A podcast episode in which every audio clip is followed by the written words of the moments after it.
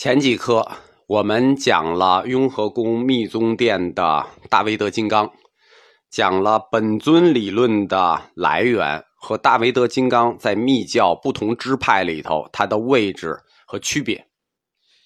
雍和宫主要供奉三大本尊：大威德金刚一个，密集金刚一个，圣乐金刚一个。那大威德金刚我们就介绍完了。这一课呢，我们简单的介绍一下密集金刚。这也是格鲁派的重点本尊，密集金刚呢，又叫密具金刚，就是秘密所具密具金刚。藏传佛教四部，最高一部是无上瑜伽部，这三大金刚都属于无上瑜伽部，但是无上瑜伽部本身又分分父序母序，这个密集金刚就是整个父序的本尊，在藏语里叫桑堆。我们讲过密教的五佛五智理论，就是五方东西南北中对应着五个佛，这五个佛对应着佛教的五种智慧，而每一个金刚，他们都会对应一个佛。密集金刚对应的佛就是东方阿处佛，它是由阿处佛演化而来的。阿处佛呢，在我们汉传佛教里也有，我们叫不动如来。它代表的是五佛五智里的大圆净智。大圆净智在五佛五智中呢很特别，它的等级很高，它叫金刚智。修密集金刚就是要获得金刚智。格鲁派呢，因为把阿处佛看作是他们的祖师宗喀巴的守护神，所以他们也很重视密集金刚，仅次于大威德金刚。我们简单介绍一下密集金刚的造像。这个造像在看的时候啊，一眼就可以认出来。为什么？密集金刚的造像特别好认，因为它是坐姿像，在所有本尊里，只有密集金刚是坐着的，别人都站着。首先呢，所有的本尊都是双身像，就是他们的标准像都是双身像。他们有单身像，但他们的标准像都是双身像。所谓双身像呢，就是抱着明妃的。怀抱着明妃的像，密集金刚是双身像，又呈坐姿，三头六臂。三头六臂在所有的这些本尊里是简单的，就是它的寓意很简单：一是形式简单，二是寓意简单。因为只有三个头嘛。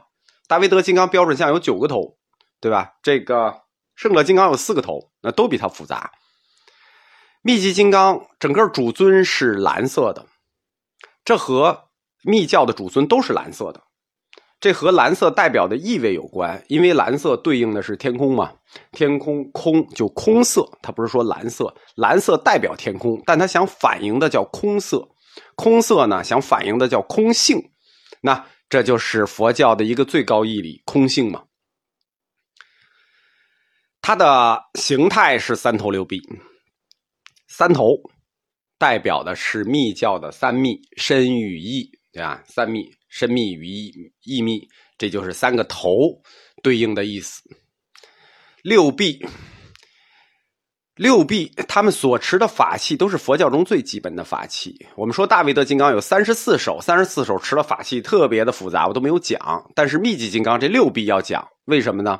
因为密集金刚的六臂所持法器要对应标准的五智，五佛有五智嘛。密集金刚的这六臂就要对应五智，就和他们手持的法器有关。这就和那个大威德不一样了。大威德那个就是把所有的全列上了，他这个就很简单，他就是我六个手持六种法器，对应五种智慧。那为什么会对应五种少一种啊？因为有两只手它对应一种智慧。第一只手手持法轮，法轮呢这是最重要的法器。为什么？因为它就比喻佛法，法轮常转嘛。无始无终的流转，比喻佛法无始无终的转动、流转、传播。所以，他在五佛五智里，法轮对应的智慧，那就是最高那一级的，就是毗卢遮那代表的智慧，叫法界体性智。法轮另一侧对应的持的是宝珠，宝珠又叫摩尼宝珠，就是一个大珍珠。什么才能形成宝珠呢？聚集起来的宝才能形成宝珠，所以宝珠象征的是佛法的聚集。那佛法聚集在一起，想说什么？想说的是成就啊！佛法已经聚集起来，所以宝珠比喻的是成就，代表佛法的聚集。在五佛五智里头呢，它代表平等性质。第三个法器是一组，两只手各有一个，是一组法器，不可分割。这组法器呢是右手金刚杵，左手金刚铃。其实金刚杵这武器虽然是印度古代的武器，但最初这个佛手握的是闪电，后来化成的金刚杵，所以就金刚杵、金刚铃为一对。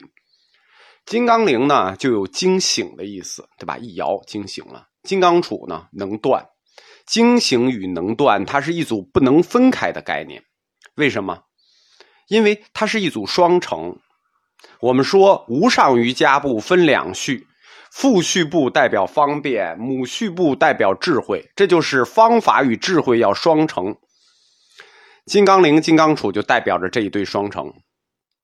它是无上瑜伽部的无二序部的概念，所以金刚杵和金刚铃这一对法器，它反映的智慧就仅次于法界体性质，在佛教五智里等级很高，叫大圆净智，也叫金刚智。下一个法器呢是莲花，莲花就不用解释了，对吧？这都用莲花，妙观察智。再下一个法器，匕首。在佛教法器里头，匕首啊、宝剑啊、金刚杵啊、天棍啊、月刀啊，它们代表的意义都一样，就是斩断、斩断烦恼和一切无明，就是能断的意思。在佛教的五智里，它就指成所作之。